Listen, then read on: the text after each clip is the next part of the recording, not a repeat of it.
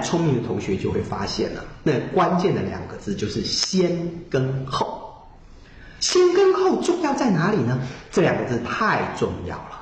老妇要教张良什么呢？你们看后文，老妇告诉他，他给了张良一篇书。张良旦日视其书，最后一句乃太公兵法也。老妇教张良的是兵法，兵法之中最重要的就是先跟后两个字。孙子兵法不是讲得很清楚了吗？先发制人，后发而受制于人。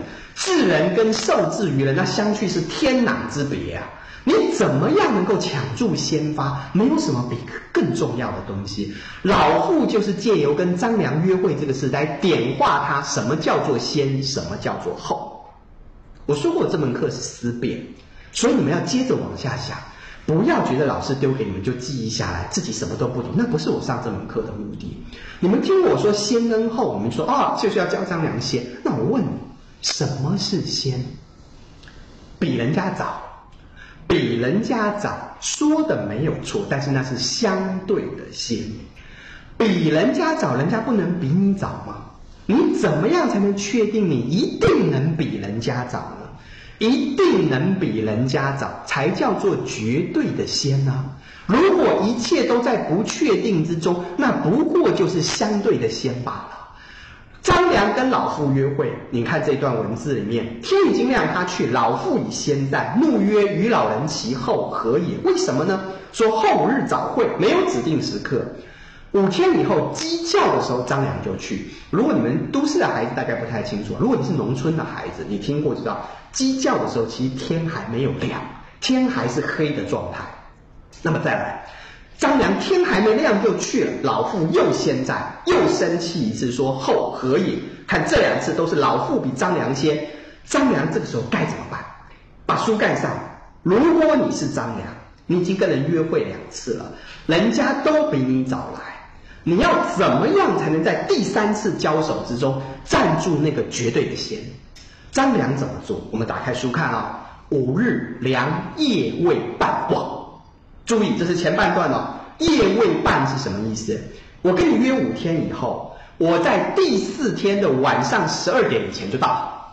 好，那我是不是已经在时上面站住了一个绝对的先了？这是第一步。我不能够确保我一定比老妇先，对不对？可是我因为五天还没有来临之前我就先到了，所以老妇就不能说我迟到。因为我跟约的是五天以后啊，我五天不到就进来了，我怎么样也不能算迟到。我可能比老妇更晚来，可是老妇已经不能够指责我不如约了。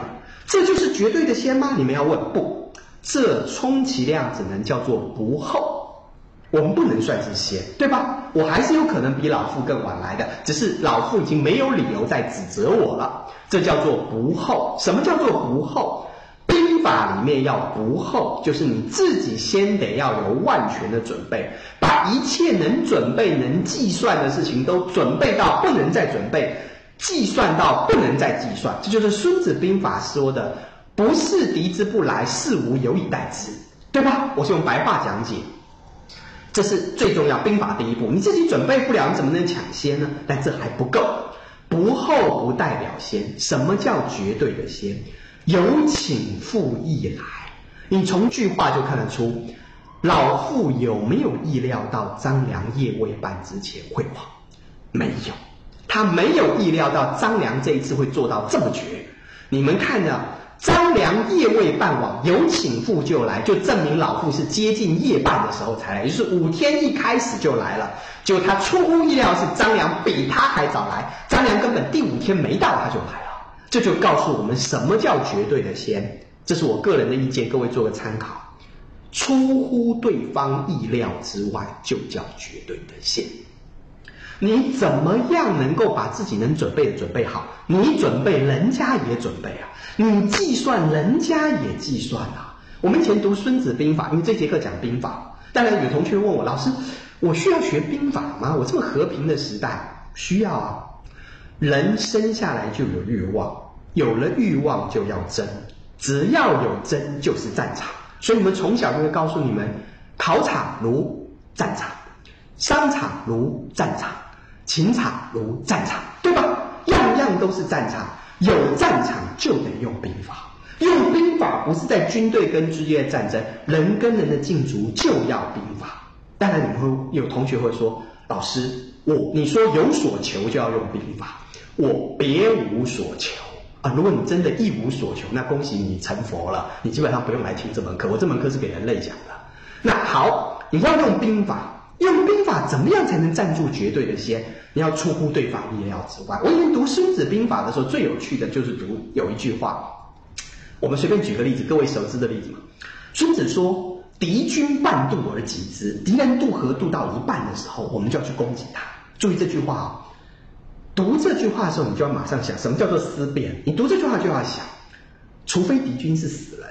你读孙子兵法，人家也读孙子兵法，为什么敌军会笨到半渡来给你打呢？他也熟知孙子兵法，孙子兵法是什么秘密？人人都读啊。敌军能到半渡来挤你，来给你打。必然是因为你设下了一个环境，让他以为他半渡不会被攻击，而你出乎意料去攻击他。如何设计这样的环境？这就是所谓的奇阵之用。你要先用阵来准备，准备到不能再准备，计算到不能再，接下来就要出奇，出奇才能怎么样制胜？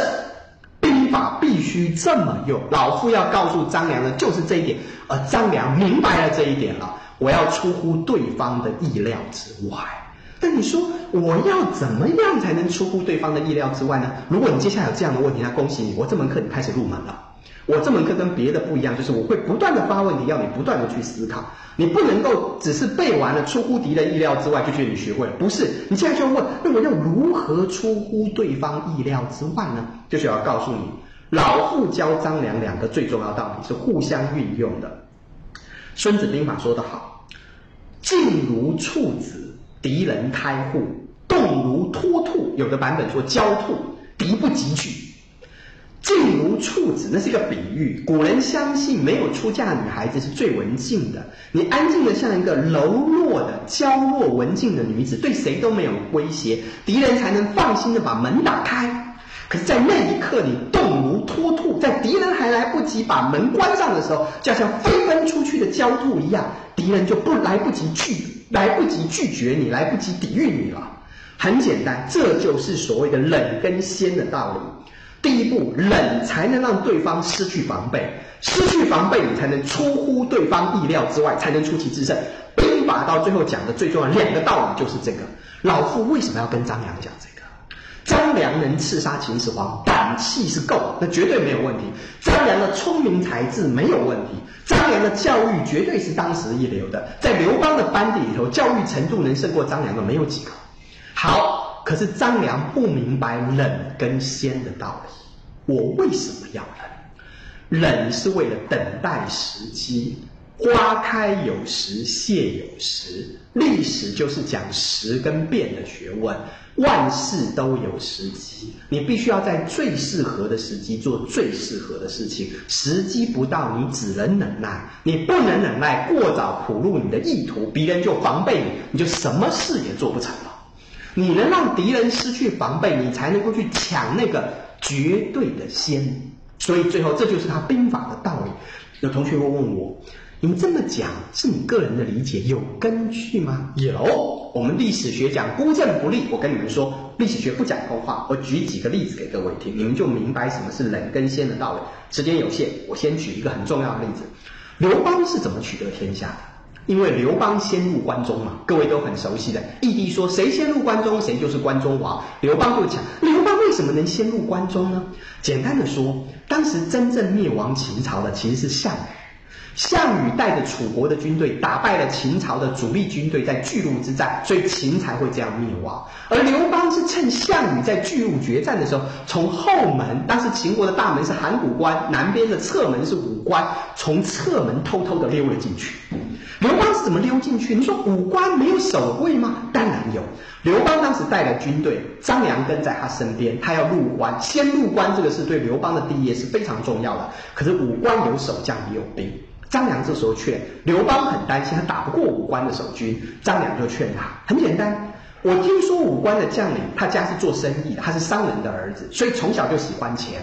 你多拿金银财帛去送他，收买他就能让你过关。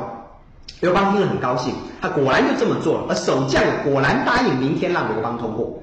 刘邦正在觉得这个事情没有什么好担心的时候，张良就告诉刘邦：“不行，今天就赶快攻击武关。”刘邦大惊说：“不对呀，我们不是刚贿赂了人家吗？这明天就可以安然度过，为什么要去打这场仗呢？”张良就告诉刘邦：“你要明白，守将同意你过关，不代表他底下的军士同意你过关。底下军士都是秦国人呐。明天到今天，今天到明天，万一生变了怎么办？你今天去攻打他，对方没有意料啊，没有意料，你才能够顺利攻破五关，进入关中啊。这不就是忍跟先的道理？”